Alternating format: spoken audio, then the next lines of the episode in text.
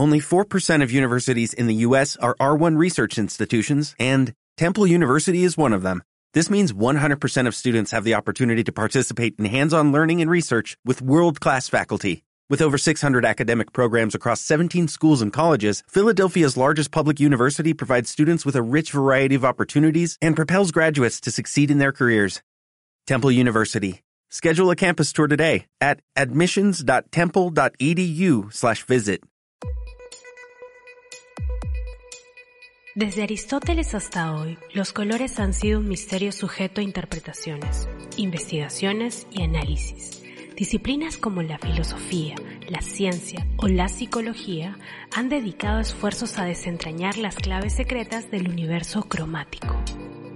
Un estudio de Michel Pastoruel aborda el tema desde una perspectiva multidisciplinar que ilumina la historia de los colores y sus significados en distintas épocas y sociedades. En efecto, los colores y de qué manera son una manifestación cultural es un tema esencial e imprescindible para filosofar. Ya que por su cariz enigmático, los colores incitan a filosofar. Empecemos. Estás escuchando Perfil de una línea, un podcast sobre arquitectura y su impacto en el mundo. Segunda parte. Les couleurs à philosopher. Los colores incitan a filosofar. Arranquemos con algunas preguntas. ¿Por qué la capa de caperucita es roja? ¿Por qué los gatos negros, y no de otro color, despiertan antiguas supersticiones? ¿Por qué la prenda principal del Tour de Francia es amarilla? ¿Por qué en el ajedrez las fichas y el tablero oponen el blanco y el negro? ¿Por qué en un semáforo el rojo indica detenerse y el verde pasar? ¿Por qué las farmacias tienen cruces verdes? ¿Por qué la lencería negra o roja transmite el mensaje opuesto al de la lencería blanca? ¿Por qué hablamos de rojo pasión y de verde esperanza? ¿Qué queda de los colores de nuestra infancia? ¿Cuáles son nuestros recuerdos de un conejo azul, un vestido rojo, una bicicleta amarilla? ¿Eran realmente esos colores? Y luego, ¿qué colores asociamos con nuestros años de estudiante, nuestros primeros amores, nuestra vida adulta? ¿Cuándo y dónde comienza la asociación de los colores con ciertos espacios o lugares? ¿Cómo deja el color su huella en la memoria? Nada de todo esto es fruto de la casualidad. Y Michel Pastoureux ha dedicado buena parte de sus esfuerzos a demostrarlo y a responder a estas y otras muchas preguntas relacionadas con los colores. En un intento de responder a estas preguntas y a muchas otras, Michel Pastoureux nos presenta un diario sobre colores que abarca más de medio siglo, llamado The Colors of Our Memories, los colores de nuestra memoria. A través de recuerdos personales, notas tomadas en el acto, comentarios desinhibidos, digresiones académicas y comentarios de un historiador profesional, este libro remonta la historia reciente de los colores en Francia y en Europa, con una redacción juguetona, poética, nostálgica y en donde registra la vida y el hecho de que vivimos en un mundo cada vez más lleno de color, en el que el color sigue siendo un foco para la memoria, una fuente de deleite y sobre todo una invitación a soñar.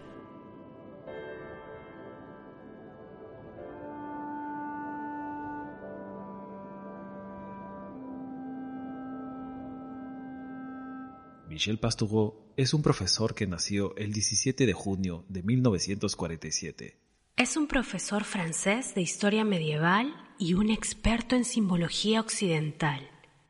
Así es, el profesor Pastoureau tiene una vasta cantidad de publicaciones, incluido el trabajo sobre la historia de los colores, los animales, los símbolos y los caballeros de la mesa redonda. También ha escrito sobre emblemas y heráldica, así como sobre sigilografía y numismática. Los colores han sido objeto de interés y estudio por parte de sabios muy diversos. Desde Aristóteles a Goethe, pasando por Newton, Ludwig Wittgenstein hasta Michel Pasteureux. ¿Qué ¿Qué es realmente un color? se pregunta Pastorius. La respuesta no es sencilla. Definir el color de un modo unánime es un ejercicio imposible. A lo largo de los siglos, el color se ha ido definiendo sucesivamente como una materia, luego como una luz y al final como una sensación.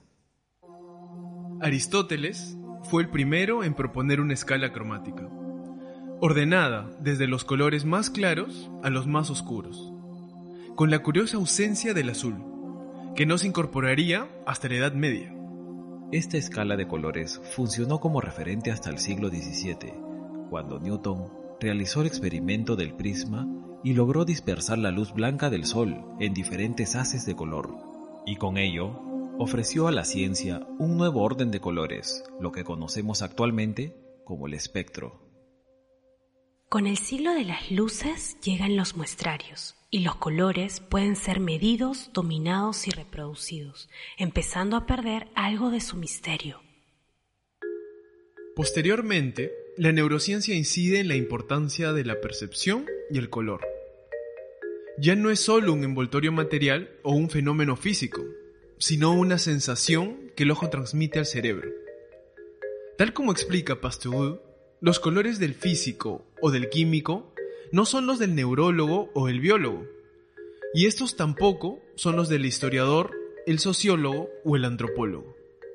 Son estos últimos grupos los que llevan el estudio del color a una nueva dimensión, tratándolo como hecho social, porque es la sociedad la que hace el color la que le otorga definición y sentido, la que forja sus códigos y valores, la que organiza sus prácticas. Lo estimulante del modo de abordar el tema de Pastorius es la perspectiva multidisciplinar que adopta. Indaga en los aspectos históricos de los colores, pero también en los simbólicos, sociológicos, estéticos, semióticos y psicológicos, en su relación con los marcos mentales y culturales de cada época. El tema de entrada puede resultar sorprendente e incluso habrá quien lo considere frívolo, pero el estudio de los colores y la mutación de sus significados en distintas épocas y sociedades lleva a descubrimientos mucho más trascendentes de lo que pueda parecer a primera vista. Entonces, conocer, escuchar y leer a Pasteur es tan importante para la arquitectura como para el arte, la moda, la arqueología, sociología, psicología y otras ramas. Porque su visión, sus estudios y afirmaciones tienen una amplitud de interpretaciones que pueden ser utilizadas en cualquier campo. Presentándose a las nuevas experimentaciones y a los nuevos cuestionamientos lo cual no solo nos llevará a reinterpretar a nuestros antepasados, sino también nos ubicará en nuestra época, en la era en la cual vivimos, en la cual existen dos vertientes que vienen tomando protagonismo para llegar al equilibrio en el mundo, la igualdad de género y la sostenibilidad del medio ambiente. Ludwig Wittgenstein, filósofo americano, escribía en 1948. El color estimula a filosofar, a poner en marcha el aparato, la maquinaria, la metodología, el ánimo filosófico, sobre él y no sobre el vacío. El lenguaje del color es otro contexto lingüístico más, otro juego más del lenguaje, aunque especialmente interesante por su apariencia enigmática, una fuente más de conceptos y términos, pero de mayor abundancia que otras de mayor secreto en su origen y más interesante de escrutar a causa de la ambigüedad del uso problemático de sus flujos. El color es un tema insuperable, como ejemplo de la importancia del contexto social y antropológico en que se desarrolla el uso de las palabras, como lo que es la matemática, por lo que afecta sobre todo al juego, las reglas y la compulsión lógica a seguirlas, o la psicología, con referencia a los actos psíquicos e imágenes metafísicas. Si digo que un pedazo de papel es blanco puro, mm, sería el fin de las posibilidades. Pero si se colocara junto a él nieve, por ejemplo, El papel entonces parecería gris, en un medio ambiente normal. Yo de todos modos tendría la razón en llamarlo blanco y no gris claro. Pudiera ser que, digamos, un laboratorio usara un concepto de blanco más refinado. Con esto, Wittgenstein nos quiere decir que todo en el mundo es relativo. Siempre dependerá del contexto y de quién lo mire, para que adquiera un significado que no siempre será el mismo al de otros observadores. Tanto Wittgenstein como Pasteur tratan y estudian a los colores como un sujeto más del mundo, que debe ser contrastado bajo un contexto para determinar su verdadera identidad. Como un elemento cambiante y dependiente del observador para adquirir su pantone final. La moda y la arquitectura no son más que medios bajo los cuales el color pasa de ser un elemento físico a convertirse en un fenómeno social. Fenómeno que adquiere simbolismos con significados y que pueden estandarizar a grupos o también destacarlos, marcar e inventar temporadas inexistentes. Los seres humanos estamos parametrizados en cuanto al uso del color y mucho de esto se debe a dos necesidades básicas, el vestir y el habitar. Asociar ciertos colores para cierto tipo de creencias, estilos de vida, equipos de fútbol, eventos deportivos, supersticiones o géneros es solo el desenlace histórico de lo que la arquitectura, la moda y el marketing así como otros medios, nos han llevado a relacionar los colores, perdiendo de esta manera nuestra libertad de interpretación y uso del color. Por ello, los diseñadores de moda tienden a jugar con colores que jamás en alta moda se utilizarían, tratando de transgredir un paradigma estético, cuando en realidad no existen paradigmas estéticos en el uso del color. Y eso lo saben muy bien las tribus y poblaciones africanas, quienes siempre deleitan a todo artista, pintor y diseñador por su libertad frente al uso del color. Libertad que casi el 90% del mundo ha perdido. Asimismo, ocurre con la arquitectura y la constante asociación del color blanco y negro para la expresión de sus ideas. Los arquitectos relacionamos el blanco y el negro como los colores de alta estética y elegancia, cuando en realidad no sabemos nada de los simbolismos históricos y relaciones estéticas de toda la gama de colores desplegadas en un textil peruano o en el mismo arco iris. Que si bien ya hemos explicado que el rosa o magenta era para los incas el color de la realeza, solo lo utilizaban el inca y su coglia solo existía para ellos y era vestido por ellos. Los arquitectos crecemos y estudiamos dentro de un sector, el cual nos limita en la expresión y nos dirige al uso de unos cuantos colores por no limitarlo a un número en particular, ya que esa concepción viene arraizada desde otras mentes, desde estilos y gremios antiguos de arquitectos, y terminan también aterrizando en la de nosotros. ¿Qué queremos decir con esto? Queremos resaltar que los arquitectos hemos sido parametrizados para el uso limitado del color en el diseño de espacios. Tenemos un listado limitado de edificios y arquitectos que se permitieron el disfrute o se dieron la libertad de transgredir paradigmas, de creencias arquitectónicas sobre lo que es la belleza del color y su uso en el espacio construido por lo cual empezaremos explicando simbolismos históricos del color y luego pasaremos a la arquitectura. Por ejemplo, el amarillo. Pastoreau nos cuenta que en Occidente, a lo largo del siglo XX, el color favorito de la población es el azul. Del mismo modo, el que menos gusta es el amarillo. Mm, pero esperen, ¿por qué el Tour de Francia decidió por una camiseta elástica especial de color amarillo para distinguir al corredor que encabezaba la famosa prueba ciclista? Por cierto, esa vestimenta deportiva se llama Malieu, o sea, M-A-I-L-L-O-T. Es francés por si acaso. El Malieu amarillo se institucionalizó en 1919 y la explicación de por qué se eligió esa tonalidad es prosaica. Era el color que tenían en aquel entonces las páginas de L'Auto, o sea, el auto, el periódico que patrocinaba la carrera. A partir de los años 30, el malieu amarillo era ya todo un referente cultural, que iba más allá del ámbito del ciclismo y designaba en el lenguaje coloquial a un ganador. Blanco y negro.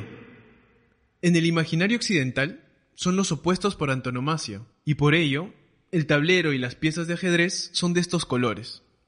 Pero cuando el juego se originó en el norte de la India, en el siglo VI, los colores del tablero eran rojo contra negro. Y al apropiárselo los musulmanes en el siglo VIII, conservaron esta oposición. Al llegar a Europa, poco antes del milenio, se occidentaliza. Cambian algunos movimientos y las fichas pasan a ser negras y blancas, porque a ojos occidentales, rojo y negro no son opuestos. El cambio del rojo al negro se produce cuando este segundo color adquiere connotaciones positivas de templanza y humildad. Por otro lado, el blanco y negro representan el noble combate entre opuestos. Abordando este simbolismo a nuestra era, tenemos como ejemplo los colores de las camisetas de los dos equipos de Milán. El Milán, rojo y negro, y el Inter, azul y negro. Vienen directamente de los estandartes de dos barrios de la ciudad en el siglo XV. Una de las conclusiones de Pasteur es que la sociedad occidental ha dado preponderancia desde el neolítico hasta el medioevo a una tríada de colores básicos, el blanco y sus dos opuestos, el negro y el rojo, a los que a partir de la Edad Media se unieron en escudos heráldicos y estandartes otros tres, el verde, el amarillo y el azul. Y desde entonces, este esquema básico de seis colores ha permanecido inalterado. Este hecho es puramente cultural, y si se analiza el color, por ejemplo, en las sociedades africanas o asiáticas, antes de la globalización, los parámetros eran muy diferentes. El azul. El término inglés para lo que en castellano conocemos como vaqueros es blue jeans y describe las dos características básicas de estos pantalones, el tipo de tela en que están confeccionados y su color definitorio. Su creador fue Levi Strauss, comerciante de origen bávaro, que a mediados del siglo XIX viajó desde Nueva York a San Francisco para vender lona en tiendas de campaña. El negocio fue bueno y decidió reutilizar la tela para hacer pantalones y monos de trabajo. Pero esta lona era demasiado áspera y finalmente la sustituyó por un algodón compacto, conocido como denim, que procedía de Europa y que tenía la característica de que siempre se vendía tintado de color indio. Y ese color se convertiría definitivamente en emblema de esta prenda. El negro. Una de las cargas simbólicas que arrastra el color negro es su vinculación con lo pecaminoso y con lo prohibido. El temor supersticioso a los gatos negros y no a los gatos de otros colores viene de la tradición medieval, que los consideraba encarnaciones del diablo. Y en épocas relativamente recientes, la gente todavía hacía el gesto de asustarse al verlos. Pero esa connotación pecaminosa del negro tiene derivadas más lúdicas. Históricamente, la ropa interior negra se ha considerado erótica frente a la ropa de color blanco, que tiene un matiz candoroso que remite a la pureza. El relato tiene un origen medieval y lo fijan en la tradición Perú y los Grimm. ¿Por qué la caperuz es roja? Hay tres explicaciones. Una historicista, que remite a la conexión de este color con la fiesta de Pentecostés. Otra, simbólica, que conecta con la sangre del asesinato del lobo. Y una tercera, psicoanalítica, que nos lleva a la menstruación de la pubertad en un subtexto sexual del cuento. El rojo está en conexión triangular con otros dos colores, el blanco de la mantequilla que lleva en el tarro y el negro del vestido de la abuela. un esquema que se repite en muchos cuentos clásicos.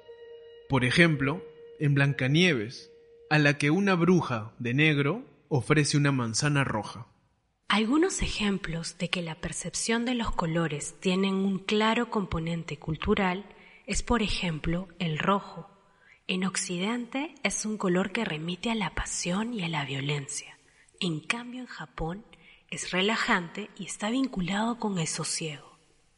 En la misma línea, un auto rojo inconscientemente nos hace pensar en un auto veloz, porque es el color corporativo de Ferrari y se produce una inmediata asociación de ideas. La erudición de Pastoureau también nos descubre el origen de cosas muy cotidianas. Por ejemplo, el código cromático de los semáforos, que todo ciudadano sabe interpretar, proviene de la señalización marítima del siglo XVIII. El mismo Pastoureau se pone en ocasiones como sujeto de sus investigaciones, por ejemplo, en relación al aspecto psicológico del color, y por qué a veces la memoria nos engaña. Pastoureau fue un niño dulcero. Recuerda con deleite unas máquinas expendedoras de caramelos que habían en el metro parisino, y según su recuerdo eran de color naranja. Sin embargo, cuando consultó un libro de fotos históricas, se dio cuenta de que en realidad no eran naranjas, que su memoria les había adjudicado un color imaginario. De todo esto y de otros muchos aspectos de los colores, habla el autor que él mismo denomina su diario cromático. ¿Y qué hay de la arquitectura? El uso del color para Luis Barragán. Luis Barragán fue un ingeniero y arquitecto mexicano del siglo XX, considerado uno de los arquitectos más influyentes de la época moderna mexicana. Ganó el premio Pritzker en 1980, premio de gran prestigio internacional y el principal galardón concedido para honrar a un arquitecto en el mundo. Entre su obra se destacan la Casa Luis Barragán, Casa Gilardi, el Faro del Comercio, el barrio Jardines del Bosque y las conocidísimas Torres de Satélite. Una de sus grandes virtudes fue lograr trabajar con la luz y el color de una forma asombrosa. Fue sobrio en los planos, pero audaz en los colores. Utilizó principalmente la paleta de colores rosa, amarillo, anaranjado y rojo. Su obra arquitectónica, definida por el uso del color, también tiene un enfoque sentimental, definida por el mismo arquitecto como arquitectura de las emociones. A través del color se materializa este concepto, utiliza el color como medio de reflexión de la luz, siendo un gran acierto, ya que estos dos componentes no causan el mismo efecto por separado. La iluminación en la arquitectura de Barragán juega un papel muy importante, pues usa la luz indirecta generando acentos de luces y sombras que invitan a las emociones. Mediante grandes ventanales crea juegos de luz y de color, proyectando arquitectónicamente infinidad de sensaciones. Se puede decir que sus obras son espacios donde sentir y donde encontrarse, forjando así un estilo arquitectónico propio, al cual llamó emocional. La arquitectura de Luis Barragán demuestra la importancia de la luz y el gran efecto que produce en el color, algo que se había experimentado muy poco y que además sirve para expresar sentimientos y emociones. Entonces, ¿qué es el color rosa para Luis Barragán? El color rosa para Luis Barragán. Estudios de por qué Luis Barragán utiliza el rosa como color predominante de la mayoría de sus obras se ve relacionado por su interpretación como el color de la cortesía, de las ilusiones y los milagros. Una parte crucial de su biografía fue el largo viaje que realizó a Europa, concretamente a España y Marruecos, entre 1925 y 1926. Impresionado por la influencia musulmana, quedó fascinado por la presencia de tanto color y agua en la arquitectura española. Queda deslumbrado por los interiores mediterráneos, las casas diseñadas hacia adentro, con esos preciosos patios interiores, los juegos de la luz y la integración de la arquitectura con el paisaje. Si bien el país africano de Marruecos demuestra desde tiempos antiguos no tenerle miedo al uso del color y a la hermosa expresión que le dan en sus cerámicos y arquitectura. Lo primero que llama la atención en Marrakech, una vez atravesando el extenso palmeral que la circunda, es el color rojizo de sus murallas. Sus edificios y sus construcciones se han mantenido incluso en su zona más moderna, llamada Hueliz. Este bello y monócromo tono de Marrakech le ha valido el sobrenombre de Ciudad Roja y es debido a un componente férreo que contiene la tierra con la que se hicieron las primitivas construcciones de adobe y que posteriormente se han ido manteniendo a lo largo de los siglos. Este predominio del color en la ciudad roja fue lo que llamó la atención a Luis Barragán. ¿Cómo es que el uso del color le otorgaba ese carácter al espacio urbano y mucho más aún a las mismas edificaciones? Carácter que conversa perfectamente con el ambiente bohemio, llena de tesoros artísticos entre pintura, orfebrería, textilería y cuero, así como sus altas temperaturas y la sensación de estar en camino al desierto del Sahara.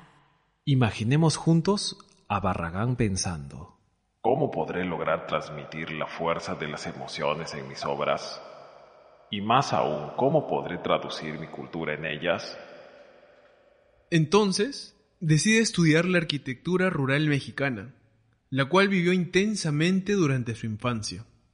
Una arquitectura llena de penumbras, muros altos y paredes encaladas, que lo influenciarían también en el que sería su estilo personal en el futuro.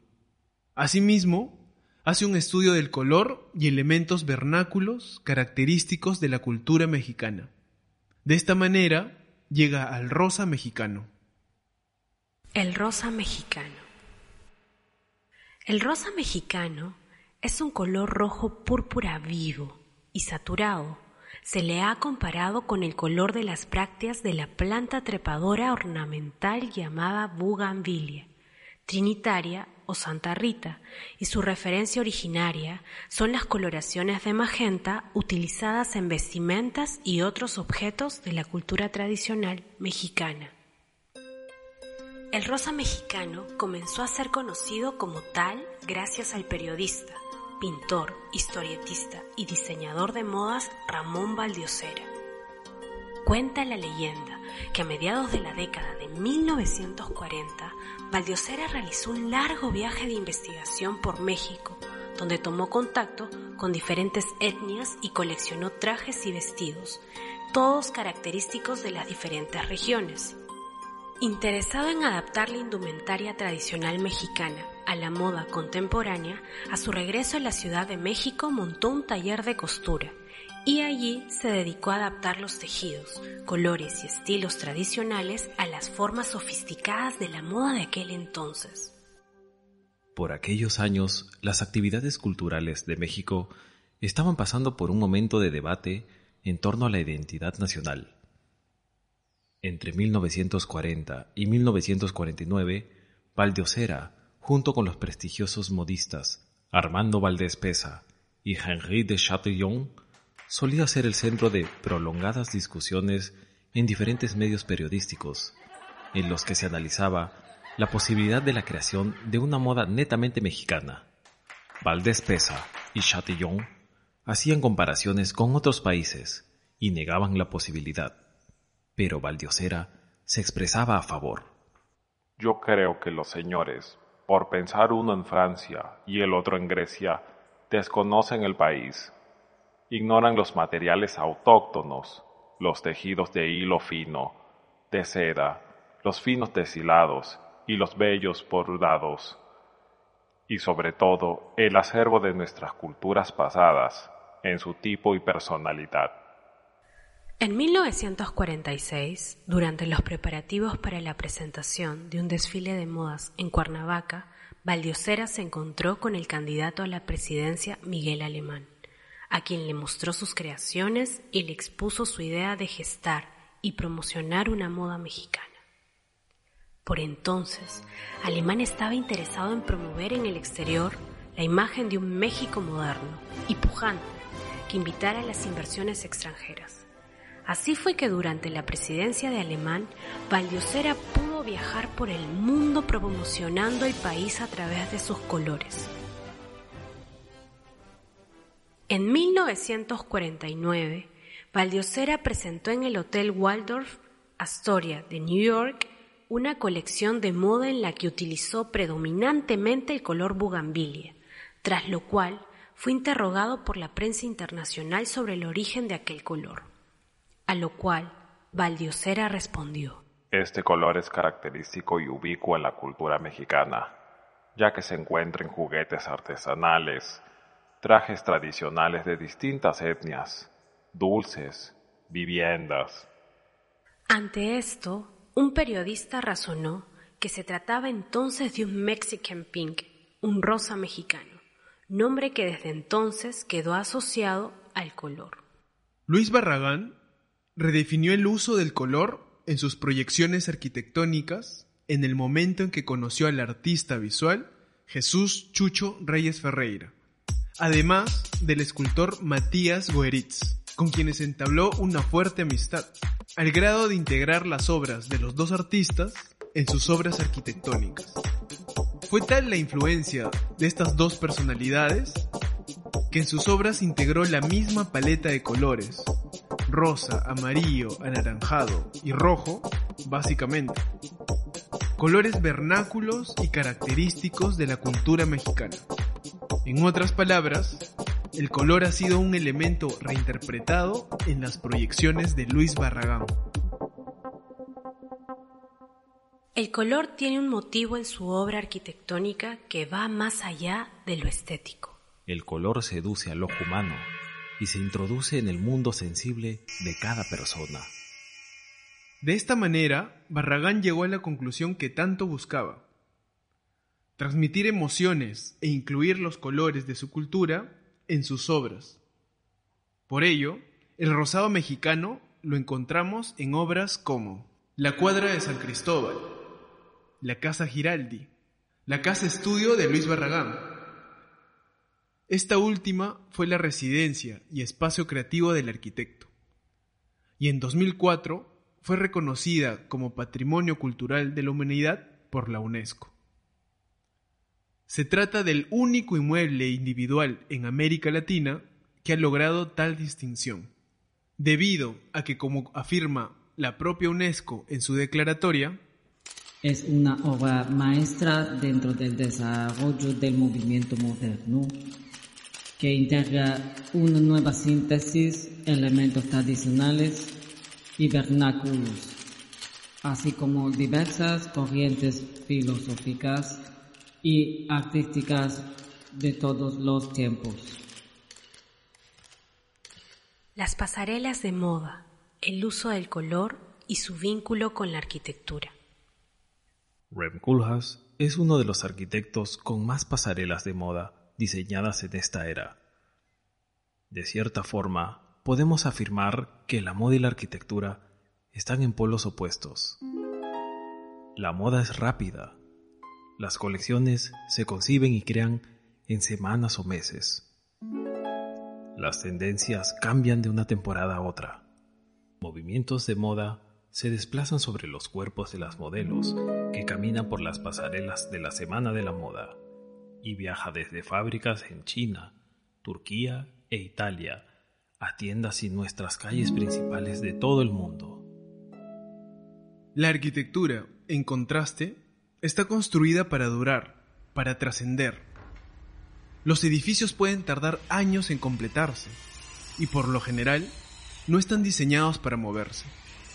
Aún así, eso no quiere decir que los dos campos vivan aislados uno del otro y que no se puedan establecer paralelos. Como dijo el difunto diseñador de modas francés, Pierre Balmain, otra vez les pido que usemos nuestra imaginación. La confección es la arquitectura del movimiento. La moda y la arquitectura han estado en una conversación creativa ya que ambas prácticas fueron más allá de simplemente promocionar refugio de los elementos. Diseñadores de moda como Hussein Chalayan, Iris Van Herpen y Yunya Watanabe adaptan las formas y las estructuras arquitectónicas al cuerpo humano mediante el uso de nuevas tecnologías, las cuales han permitido a arquitectos como Zaha Hadid y Thomas Heatherwick a plegar, envolver y tejer materiales de construcción como los diseñadores. El telón de fondo arquitectónico en el que se presenta un desfile de modas a menudo apuntala el concepto de colección en sí. Los diseñadores y arquitectos de moda a menudo trabajan en estrecha colaboración en proyectos específicos. Miuxia Prada, directora creativa de la marca italiana Prada, y Rem Koolhaas, fundador del estudio holandés OMA, han colaborado durante casi 20 años. Como lo recuerda Kulas, su trabajo en conjunto comenzó cuando Prada y su esposo Patricio Bertelli, o sea, CEO de Prada, aparecieron en su oficina, casi sin previo aviso, y simplemente se sentaron y declararon que ya no les gustaban sus tiendas. Pronto se trasladaron más allá de los diseños de las tiendas, a pasarelas de desfiles de moda, accesorios y luego a la gigantesca Fondazione Prada, la sede milanesa de la compañía, que se abrió al público en 2015. Aquí es donde inicia la percepción de la moda a través de los ojos de un arquitecto. El día del espectáculo de la colección de mujer Otoño-Invierno 2018 de Prada, Kuljas y su equipo estaban en Milán, dando los últimos toques a su reciente diseño de escenario para la casa la pasarela compuesta por una mancha de resina negra y una disposición de asientos que ofrecía a los invitados una vista cercana de la ropa. Por otro lado, una torre de ocho pisos dominaba el resto de las instalaciones. A solo unos niveles donde se llevaría a cabo el espectáculo, esa noche el arquitecto decidió y admitir algo inesperado está un poco celoso de lo que la industria de la moda tiene para ofrecer. La belleza de un desfile de moda es que en muy poco tiempo te enfrentas a una serie de condiciones únicas que reclaman atención y representan belleza y representan una idea. Mientras miras, no hay absolutamente nada más en lo que puedas pensar. Así que es realmente único. Y esa intensidad de movilización de su atención es algo que casi envidio. Kudhas es un fuerte defensor de la disciplina de la moda y señala que no hay nada frívolo al respecto. La arquitectura es una profesión muy pasada de moda, que en realidad crea una serie interminable de prototipos, de cosas que nunca se repiten. Todos estamos trabajando, gastando tiempo, y de alguna manera desperdiciando nuestro tiempo, creando condiciones únicas. La belleza y la moda, por el contrario, es eso. Haces algo sublime. Si tienes éxito, lo repites y se convierte en una especie de modelo que se reproduce sin fin. Y ese aspecto de la moda es, por supuesto, profundamente impresionante y serio. Pero ¿cómo es que los arquitectos y diseñadores de moda se encuentran a la mitad del camino para transmitir o transgredir e imponer sus perspectivas en un diseño? ¿Cómo es que el color participa en ese ejercicio? ¿Cómo la arquitectura se convierte en un fondo animado para presentar moda y caminar a la par?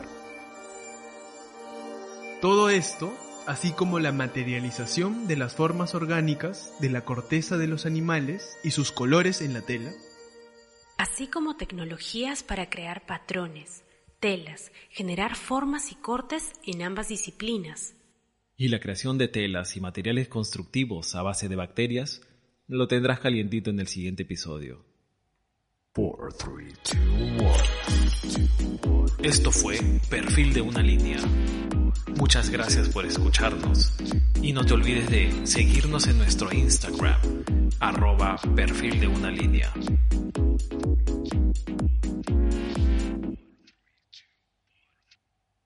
Only 4% of universities in the U.S. are R1 research institutions, and Temple University is one of them.